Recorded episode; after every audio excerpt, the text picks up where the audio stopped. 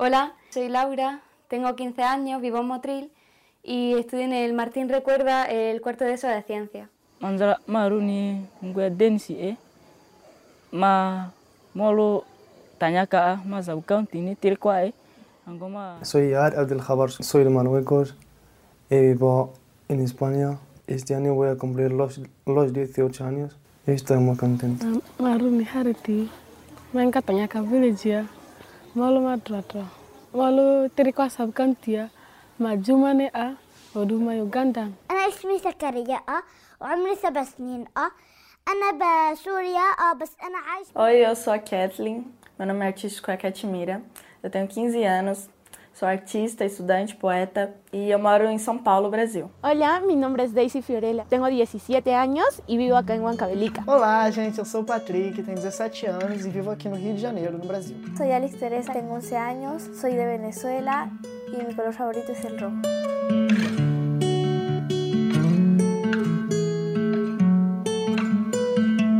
Se cumplen 30 años de la Convención de Derechos de la Infancia. Con la colaboración de UNICEF nos hemos colado durante 24 horas en la vida de 11 niños, niñas y adolescentes en siete países. Hemos viajado a Laos, a Jordania, a Perú, a Brasil, a Uganda y también por aquí por España para escucharles. Ellos son Caitlin, Harriet, Laura, Alex, Abdel, Zacaría y estas son sus historias. Yo soy Montserrat Domínguez y esto es Extra, el podcast del País Semanal.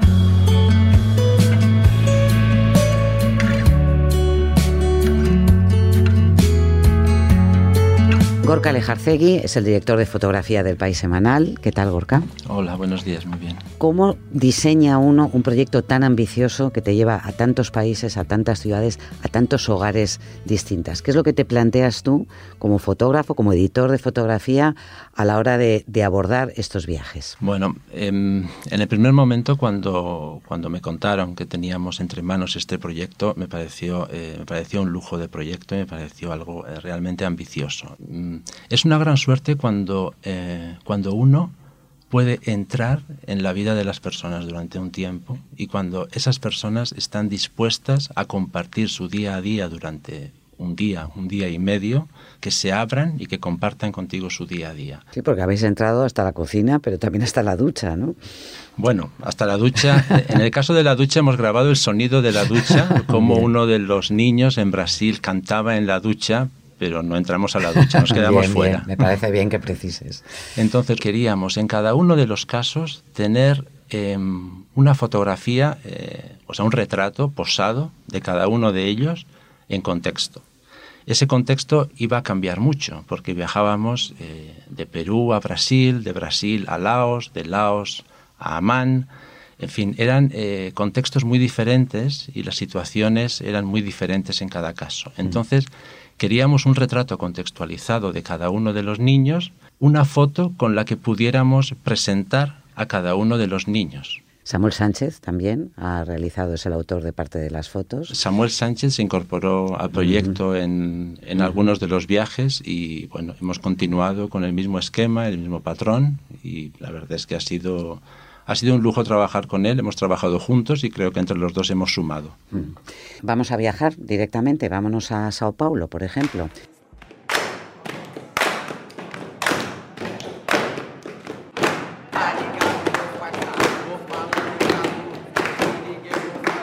Virginia López Enano, tú estuviste eh, eh, con Ketlin. Ketlin, Cuéntanos, ¿dónde estabais en Sao Paulo, verdad? Sí, en un barrio marginal a las afueras de Sao Paulo. Ketlin es una niña de 15 años eh, que la verdad que tenía una estética que en cuanto la vimos nos sorprendió mucho porque se comía la cámara, tenía mucha presencia, tenía mucho rollo, ¿no? que, se suele decir, eh, una estética muy masculina, con, pero con toques de feminidad, pues eh, brillo de labios, pendientes largos. Y cuando le preguntamos que por qué vestía así, que, cuál era el motivo de, de, su look, nos dijo que hace dos meses ella vestía de una forma muy, muy femenina, pero que había decidido, bueno, aparte porque la adolescencia le pidió un poco ese cambio, que había decidido em, vestir eh, de una forma masculina porque cuando salía eh, con escotes o con tacones a la calle eh, le acosaban. Então, eu sinto que as mulheres sofrem riscos em todos os lugares, né? Seja dentro de casa, seja na rua, seja numa quebrada ou num lugar, num bairro rico. Esto es lo que nos está contando Caitlin, pero escuchábamos al, al comienzo de este, de este viaje un, un, ambiente de clase, unos ruidos. ¿Qué es lo que, qué es lo que ocurre en esa, en esa clase con ese ritmo que, que, escuchábamos? Sí, eso es. Pues la verdad es que suena muy alegre, pero en el fondo eso es un pequeño drama, ¿no? Es una realidad de los colegios de, en que nos encontramos en los dos casos de, de los niños de Brasil, que es que pasan la, la mayoría mm, de, de, los días tienen la falta de un profesor a clase. Eh, un, en uno de los casos, eh, un, un, niño se había quedado todo el año sin tener clase de matemáticas. Entonces, durante, durante ese, ese tiempo solos, digamos, eh, la clase de Keldin se había aprendido a autogestionar, cantaban, bailaban, en fin, rapeaban, mont, ¿no? rapeaban montaban un grigay ahí, absolutamente, porque además al principio estaban tranquilos, les dejamos un poco a, a su rollo y se descontroló de una manera... Oye, es, es eh, Kathleen la que dice que la poesía le, le, le, ayuda a lidiar con una, con una realidad que a veces es, es difícil. Eso es, ella dice que la poesía le salvó la vida.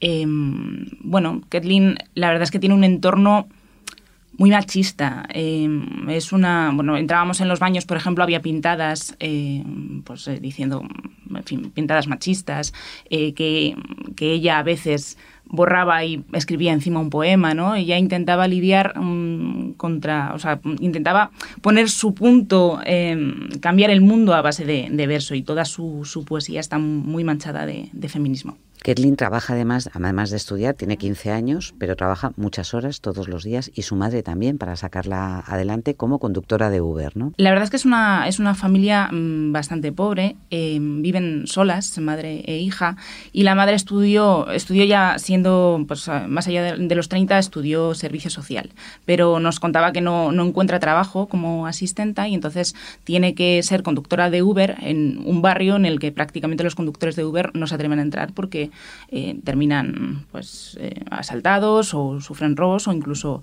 tienen peligro, peligro de muerte, según nos contaba la, la madre uh -huh. de Kathleen.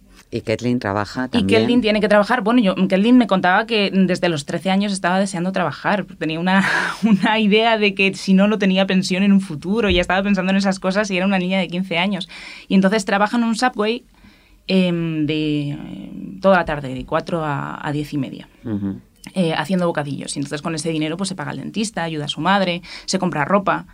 Eh, y, y, luego cuando termina a las diez y media, como es muy tarde para, para ir sola, porque los trayectos en Brasil eh, que vimos en los niños son inmensamente largos. Tienen que coger, en el caso de Ketlin, tenían que coger un autobús, un metro, luego un tren. O sea, tenían que hacer prácticamente un, una odisea para, para, llegar de un sitio a otro. Entonces, en este caso, como es muy tarde, su madre la iba a buscar en Uber. Mm.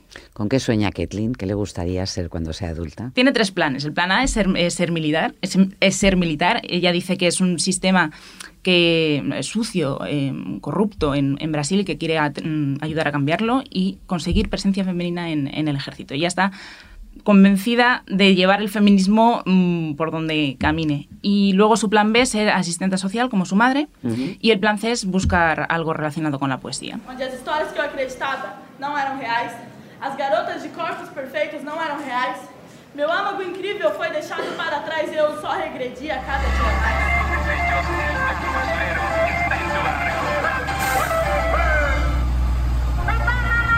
¿Qué es lo que estamos escuchando? Pues estamos escuchando la cumbia de la basura, que nos gustó a todos mucho, eh, que es un, el camión de la basura, pues tiene un, un, altavoz con la voz de un niño en el que va diciendo que hay que sacar la basura, ¿no? Y entonces uh -huh. eh, cuando pasa por las calles ese camión, pues todos los niños, porque además sorprendentemente en el caso de Alex la saca ella y muchos niños eran los que sacaban la, la basura por, por esta zona, eh, pues van con sus bolsitas y la tiran al camión. Uh -huh.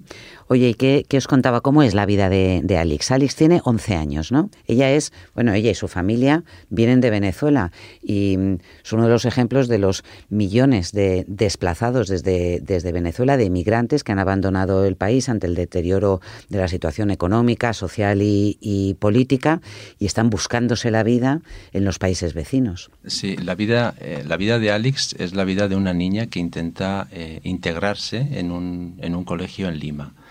Alex eh, vive con bueno Alex tiene una hermana pequeña que también está en, está en otro colegio también en esa barriada en las afueras de Lima es un barrio de chabolas que está no, no está demasiado lejos, son como dos horas en coche, pero a su madre le cuesta más de tres horas y media viajar a Lima porque tiene que tomar eh, varios autobuses. Y Alex intenta integrarse en ese, en ese día a día en el colegio, eh, intenta hacer nuevos amigos, intenta buscarse una eh, intenta hacerse su vida y pasa mm, muchas horas del día cuidando de su hermana. Por eh, darte un dato, en Perú se ha convertido en el segundo país que más venezolanos acoge después de Colombia. Eh, son 728.000 según datos de 2018, me parece.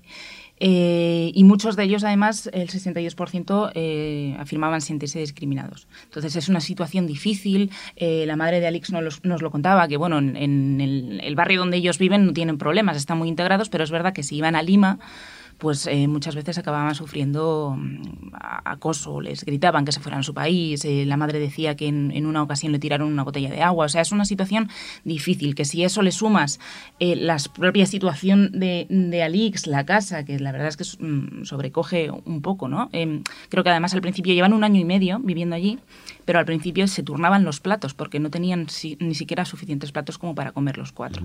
Hay una cosa con la que sueña Alex y, os la cuenta, os la contó cuando estuvisteis ahí, que es con el verde, ¿no? el verde de su país, el verde de Venezuela y con volver a su país. Yo sueño que regreso a Venezuela, que veo a mi familia, que, que veo a mis amigos un drama que comparten millones de niños que han tenido que salir. También contamos la historia de dos hermanos en, en, Jordania, una familia siria eh, que vive en, Amán y que ha tenido que abandonar a, su familia y todo lo que, todo lo que tienen, como tantos otros refugiados que no solamente no saben si podrán volver a su, a su país en algún momento, sino que luchan día a día por ir al colegio, por tener una actividad, por, eh, por poder ganarse la vida en un país que no es el suyo.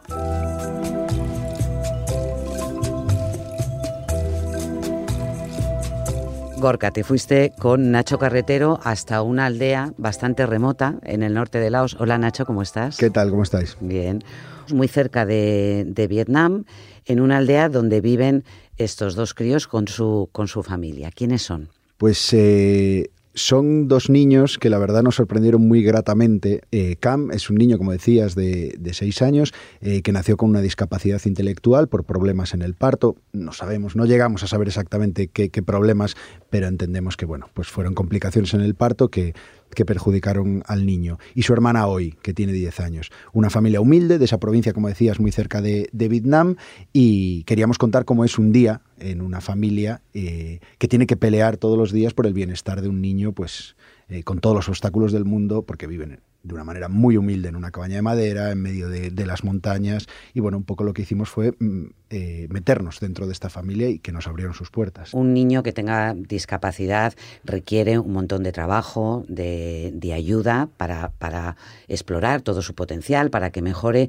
Pero claro, en estas circunstancias, en esta, en esta situación y en una pequeña y remota aldea de, Laos, eh, es todo un esfuerzo triple, ¿no? Y aquí quien lo hace especialmente es su hermana, su madre, por supuesto, su familia, pero la hermana creo que dedica muchísimas horas a cuidarle, ¿no? Desde el primer minuto nosotros nos dimos cuenta que la mentaliza cómo estaban mentalizados la familia, mm. eh, cómo estaba volcada con el niño, cómo tenían asumido que querían lo mejor para ese hijo y ellos reconocían que en su aldea, en su provincia, había muchas familias que escondían a los niños con discapacidad y ellos peleaban porque eso no ocurriese. Y la verdad es que desde el minuto uno eh, nos quedamos alucinados con, con la lucha ejemplar que estaban llevando a cabo. Bueno, la lucha ejemplar y luego también el ingenio. Gorka, esta fotografía es maravillosa en la que em, se ve a la madre de, eh, de Cam llevando al crío en una especie de semicarrito, no sé cómo, cómo definirlo. Cuéntanos qué, es lo que captaste en esta foto. Su madre le lleva en ese, en ese carrito cada día a la guardería. Cuando yo me encontré con la escena, eh, en fin, me sobrecogió y es de esas ocasiones en que uno cree que, eh, en fin, que tiene que contar lo que tiene delante porque eh, es el resumen del esfuerzo que realiza esa familia para sacar adelante a su hijo. Se amarra el pequeño cama ahí, se pone en posición vertical, él va mirando el paisaje feliz, la madre tirando de la cuerdeciña hasta llegar a, a la guardería y Cam en la guardería con otros niños interactúa, percibe su entorno y en general mm, a nosotros la, la, la imagen que nos dio y que creo además que queda reflejada en la portada tratada muy bien, es que es un niño feliz, es un niño feliz. Y creo que el objetivo ya está cumplido si el niño es feliz. Que es un niño feliz, se podría decir por la fotografía de, de portada de este especial del País Semanal, que nos enamoró a todos. Gorka, ¿qué es lo que tiene de especial esta foto? Lo que tiene es la interacción entre Cam y su hermana hoy. Em, muchas veces, o bueno, en las eh, los dos días que estuvimos allí, yo tuve la sensación, y creo que también Nacho, de que Cam eh, se, se comunicaba muchas veces a través de su hermana hoy. Por eso era importante hacer una fotografía en la que, en la que estuvieran los dos y en la que tuviéramos una, una interacción de, de los dos hermanos. Eh, ¿Cómo hablabais con ellos, por cierto? Porque no sé qué, qué idioma hablan, qué, el- cuál de las lenguas eh, que hay en Laos hablan. Fue fácil comunicarse y los niños luego además son muy especiales también. No fue fácil. se abren y otros menos. ¿no? Exacto, no fue fácil. Más complicado fue, si quieres te lo cuento, Sí. lo del otro caso, porque sabes que en Laos reflejamos dos casos, eh, el de Cam, que está aquí en la revista, Y el de Yayer, ¿no? Mm. que está en el especial, eh, que es una niña en el norte de, en una provincia en el norte de Laos, una niña de 16 años que está embarazada. Claro, esta niña pertenece a la etnia Aka. Su familia pertenece a una de las etnias que hay en Laos. No hablan Lao, hablan Aka, que es otra lengua. Entonces, claro, eh, se formó ahí una cadena de traducción en la cual yo hacía la pregunta en inglés, alguien traducía del inglés al Lao, otra intérprete del Lao al Aka y esa persona de Aka ya le hacía la pregunta a Yayer. Y cuando empezó esta cadena de traducciones nos dimos cuenta que el último eslabón la que hablaba Aka nos dijo, ay, es que esta niña habla otra variante del Aka, yo no entiendo. Entonces tuvimos que ir a por otra más. Al final era un eslabón como de cinco personas que... Y ayer eh, decías que tiene 16 años, estaba embarazada, no sabía exactamente de cuántos meses, ¿no? No, así es. Ella nos decía que de seis, calculaba. De hecho, la acompañamos a una revisión médica que fue en moto, lo cual a nosotros también nos daba un poco de así de, de decir, pues, esta niña embarazada y en moto. Y a los pocos días de irnos dio a luz, o sea, con lo cual no... No y, estaba de cinco, y- sino de- Y no de nació nueve. prematuro, o sea, nació, fue un parto natural. O sea es, mu- que- es importante conocer la historia de Yayer y la de hoy, la hermana de, de Cam, em, porque en general en todo el sureste asiático eh, hay un gravísimo problema con las niñas que abandonan los estudios, es decir, al principio en la educación primaria sí que llegan a los colegios, pero luego a medida que se van haciendo mayores las familias las reclaman bien porque para que trabajen o ayuden en, en casa o bien para casarlas directamente. ¿no? Tal cual. Y ayer, por ejemplo, dejó el colegio a los 11 años. Y es la media, es lo común. A los 14, 15 ya buscan marido o marido busca mujer. En fin, los niños ya van emparejándose porque son niños. Y lo, lo que a nosotros nos tocó más la fibra un poco es que la niña cuando decide casarse, y ayer y todas las niñas de esta zona, eh, se va a vivir, se escapa de casa y se va a vivir con la familia política, con la familia de- del niño. Eh, y tardan meses en volver a ver a sus padres. Y de hecho, ya ayer ve una vez cada tres o cuatro meses a sus padres un rato. Y, a- y cuando se quedó embarazada, que es otra cosa que también pasa con estas niñas, no pueden ver a sus padres hasta que el bebé tenga tres o cuatro meses. Esto, claro, yo me imagino una niña tan Las jovencita, embarazada, que es un momento que una chica necesita a su madre muy cerca, no puede verlas, eh, ni a su madre ni a su padre, pues era duro. Ella no lo verbalizaba claramente, pero sí con el paso de los días, cuando teníamos un poquito más de confianza, por ejemplo, un día le preguntamos con qué soñaba ella y nos dijo que ella soñaba todas las noches con sus padres. O sea que era difícil y es difícil para estas niñas. Sí, porque con 16 años eres una niña también. Absolutamente. Mm. Y por eso hay que recordar que el derecho a la educación, y sobre todo para países que necesitan eh, que, sus, que los niños y que las niñas lleguen a educarse para que luego puedan eh, contribuir además no solamente a su, a su propio bienestar, sino también a sacar Salir al país de la círculo. pobreza y de, ese, y de ese círculo. Muy bien, Nacho, muchas gracias. A vosotros, encantado.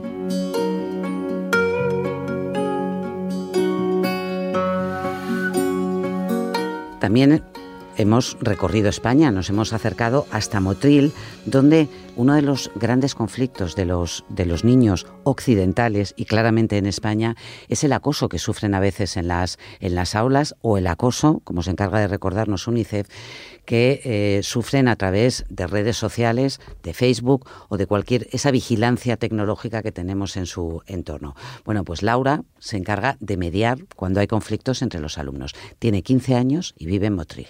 Alonso dice que te ha pedido perdón, pero tú dices que no recuerda eso. Y tú dices que ha intentado hablar con Alonso antes de solicitar la mediación, y Alonso dice que tampoco se acuerda. Así que contadnos aquí más o menos qué ha pasado, desde el principio. Y de Motril, Gorka, nos vamos hasta Albacete.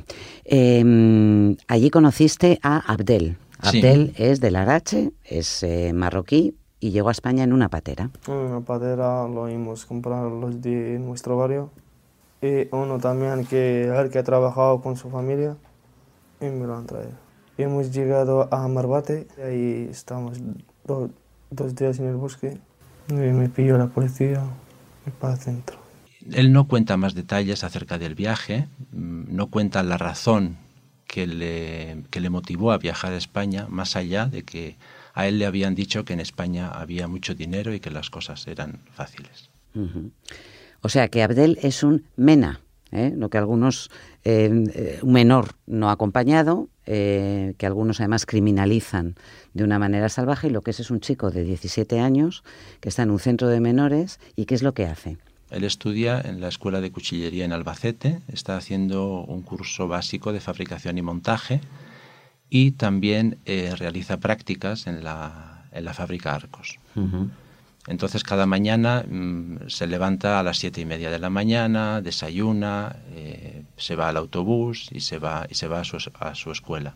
En el camino va, va encontrándose en el autobús con otros compañeros que también van a la misma escuela y comienza su jornada como, como, un, como un niño más.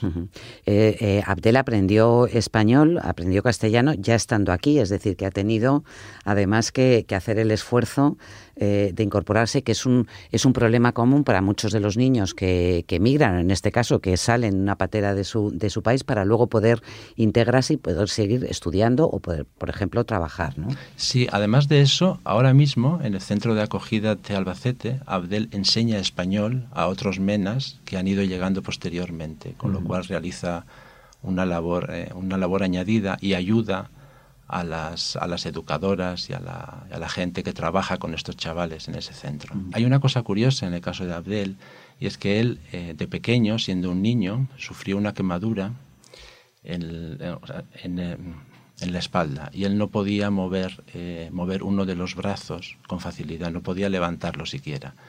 Entonces Abdel cuenta que uno de sus objetivos al viajar a España era que él quería terminar los estudios y que quería curarse de esa, quemadura que le impedía mover el brazo eh, con facilidad y realizar algunos movimientos. Abdel ha conseguido operarse en España. La quemadura en este momento es una cicatriz, pero ya le permite levantar el brazo y le permite hacer gimnasia. Es uno de los retratos más impresionantes dentro del, eh, país semanal, el rostro de, de Abdel, la tristeza también de su, de su mirada, porque claro, él lleva casi dos años sin ver a, a su familia y os contaba Gorka eh, la profunda nostalgia y las ganas profundas que tiene de volver a abrazar a su madre. ¿no? ¿Y qué es lo primero que quieres hacer cuando llegues a Marruecos? Pues abrazar a mi madre. nada más, no, no quiero nada. Abrazar a mi madre. Eh, la única fotografía que tiene Abdel de su familia es una fotografía que lleva en su móvil en la que aparecen su madre y uno de sus hermanos. Y es la fotografía que podemos ver, habéis fotografiado esa, esa pantalla con esa imagen de su, de su madre y los mensajes, porque él sí que mantiene eh, a través de, del móvil contacto con la familia. ¿no? Sí. Y lo importante, eh, que estos chicos, una vez lleguen a la mayoría de edad, no se queden en la calle sin posibilidades de, de, de no hacer nada porque no tienen eh, vías para incorporarse a la vida laboral o continuar sus estudios o la vida profesional dentro de este, de este país que ellos han escogido para, para seguir creciendo.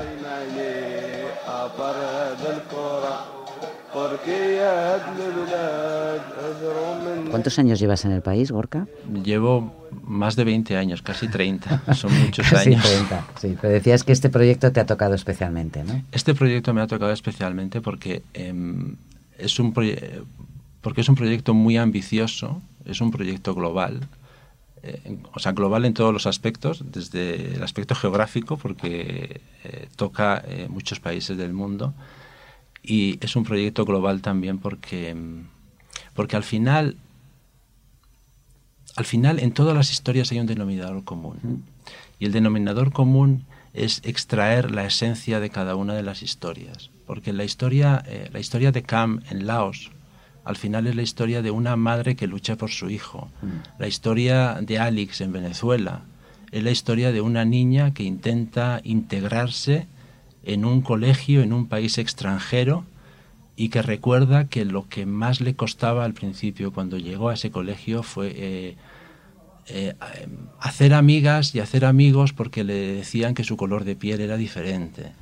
Eh, la historia de Kathleen en Sao Paulo es una historia en la que una niña intenta salir de ese, de ese suburbio en el que vive e intenta eh, pelear contra, contra el machismo que sufre, intenta evadirse a través de la poesía. En fin, son todas historias llenas de vida y, son, y por eso son universales y son globales, porque cuando uno extrae la esencia de cada una de las historias, podrían ser historias que ocurren en cualquier parte del mundo. Y es un recuerdo que la Convención de los Derechos de la, de la Infancia afectan a todos los niños en todos los lugares del planeta, porque lo que necesitan eh, es exactamente lo mismo estén donde estén. Muchas gracias, Gorka. Muchas gracias. Mirándote a los ojos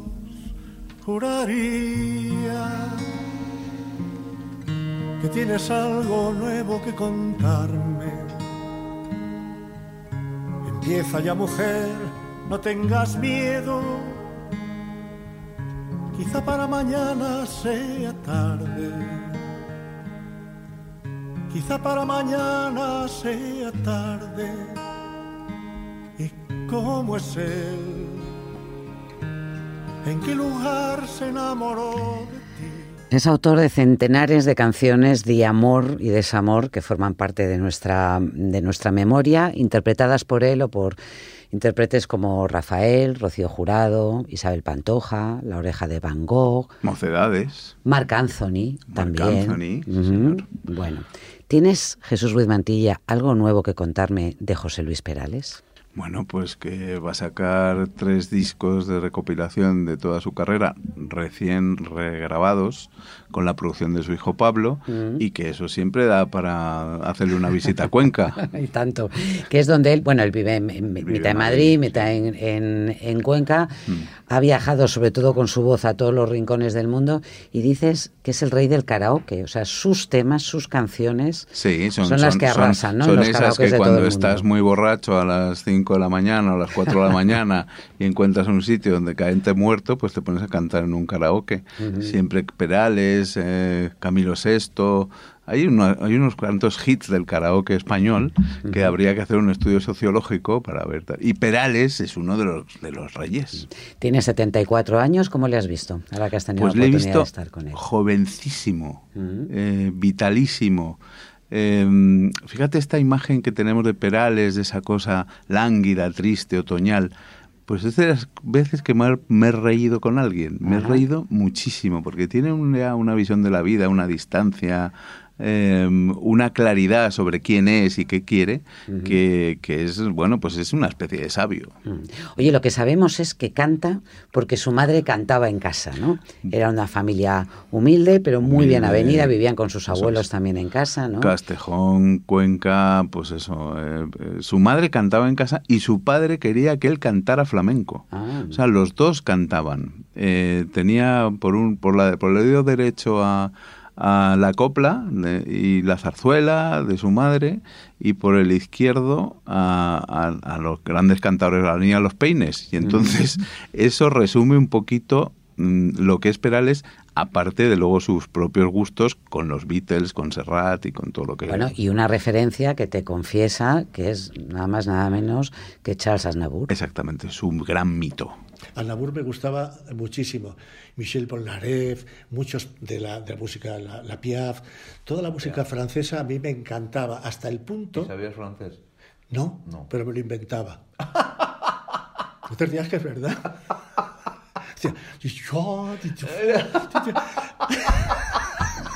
Yo hacía una canción. Hombre, todos nos hemos inventado el inglés también. Claro, y claro, pero no, yo te lo estoy contando tal como, es, ¿no? claro. Eh, eh, una canción, estaba, si pudiera cantar a la un día una canción mía, y decía, "Pues fíjate, una, una cosa. Oye, esta, esta sonaría bien en francés. Así que no hablaba ni papa de francés, ¿no? Pero como hemos hecho mucho con todos los idiomas, sobre todo con el inglés, ¿no? Eso Eh, es, eso es. Él, él chapurreaba, chapurreaba palabras, pero la gracia, le admiraba tanto a Nabur que, que, que componía canciones para que alguna vez él las cantara. Fíjate, eso es una buena motivación. Y, pero también es un punto de humildad pensar, ah, ¿qué va a cantar Nabur una canción mía? Bueno, ha cantado todo su repertorio, los grandes cantantes españoles, pero él le tenía tanto respeto que cuenta esta anécdota tan bonita de que la única vez en la vida para que no se le cambiara, no se le cayera el mito fue una vez que lo vio al final de su carrera. ¿no? Oye, eh, un especialista en, eh, en radiografiar emociones, claramente el amor, pero también la, la, melancolía, el desamor, ¿en qué se inspira? Porque él lleva muchos años con su, con su mujer, sí, están claro, bien avenidos, se llevan bien. Casi 50, bueno, 40 y tantos años. Bueno, pues eh, su primer amor fue una chica del colegio, de, de otro colegio, porque había un colegio para chicas, a donde él furtivamente cogió una carta y, Y le ponía pues que quería, que quería salir con ella un día, a ver si se íbamos a pasear como la gente mayor por la carretera. En el recreo me colé en la escuela de ella y entonces, como sabía dónde era su pupitre, ahí en su pupitre dejé la, la- la carta y salí corriendo. como un ladrón. Sí, como un ladrón, que le ha robado todo. Cuando terminó la, la clase, a la hora de, ya de a mediodía, salí y me la encontré en la puerta de mi, de mi escuela. Dijo, imbécil, que eres tonto. ¿Te dijo? Joder. Bueno, me puso a parir. y, y ese amor que llevó directamente al desamor, pues bueno, ahí está un cogollo y una, y una explicación a por qué este hombre eh, ha cantado también el desamor. Claro, sobre todo porque un desamor o desde luego el primer amor que se queda siempre grabado es una fuente inagotable ¿no? de, de sentimientos. Una mina. Una mina, una mina. ¿Cuál es tu canción favorita? De José Luis Perales. Esto de ¿y cómo es él? ¿Y cómo es él? Siempre. Yo, o en la voz de la jurado, o en la voz de, de Rafael. Eh, siempre que he escuchado esa canción en cualquier versión me ha gustado, lo que quiere decir que la canción es buena. Ajá. ¿no? Aunque él siempre contó, o yo lo he escuchado en algún momento, que la canción no estaba dedicado a, a la mujer con la que está así que se va, sino a una hija Ah. que deja la familia, que deja el hogar y por tanto el padre siente, Siente que, se aleja que se de él. aleja. ¿Y quién es él? Y quiere Como, saber eso, quién como es esa canción de los Beatles, ¿no? She's Living Home, que She's es tan, Leaving Home. pre- tan preciosa. Antilla, muchas gracias. Apasionante esta entrevista con el gran José Luis Perales. Muchísimas gracias, Monse.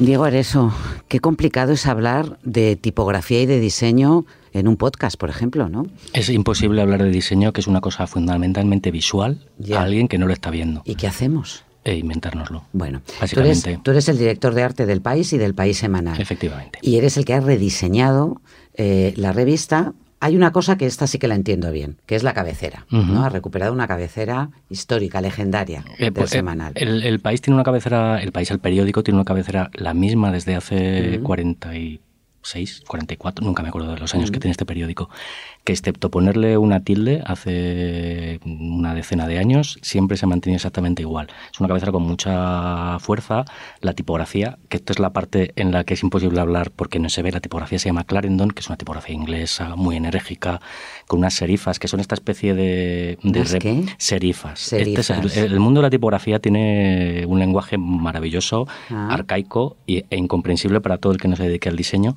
Y una de las palabras más molonas es serifas, que son los remates que tiene una tipografía. Está la tipografía con serifa. Ah, ah, ya sé lo que es. Eh, Por eso cuando veo el tipo de letra que pone Comic Sans Serif, eso es sans serif porque no tiene serifas. Sans serif. vale. La tipografía que todo el mundo tiene en la cabeza es Arial, que es la que aparece en todos los ordenadores. Esa es una tipografía sans serif, porque es así plana, que no tiene, no tiene remates.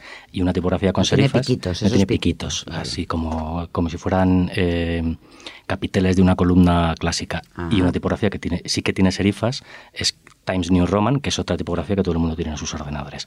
Pero bueno, dicho esto, que es la parte didáctica del Ajá. podcast, Clarendon, que es la tipografía de la cabecera del país, es una tipografía muy energética, con muchísima fuerza, muy clásica, muy reconocible y es la que hemos recuperado en una versión un poquito más ligera para la cabecera del país semanal. Muy bien. Y luego en el interior también hay cambios. A mí me da la impresión, vamos, me da la impresión, no, estoy convencida que se lee mucho mejor. Bueno, que es que esto no es una- un capricho, esto es una orden que ha llegado de la superioridad. Queremos que la revista se lea bien. Y es eh, uno de los principales objetivos de, de- de todo este cambio. Al final todo empezó, queremos que se lea bien. Y entonces empiezas a cambiar la del texto y dices, bueno, pues ya cambió un poquito la del titular. Y acabas cambiando los titulares, acabas cambiando los colores, acabas cambiando todo.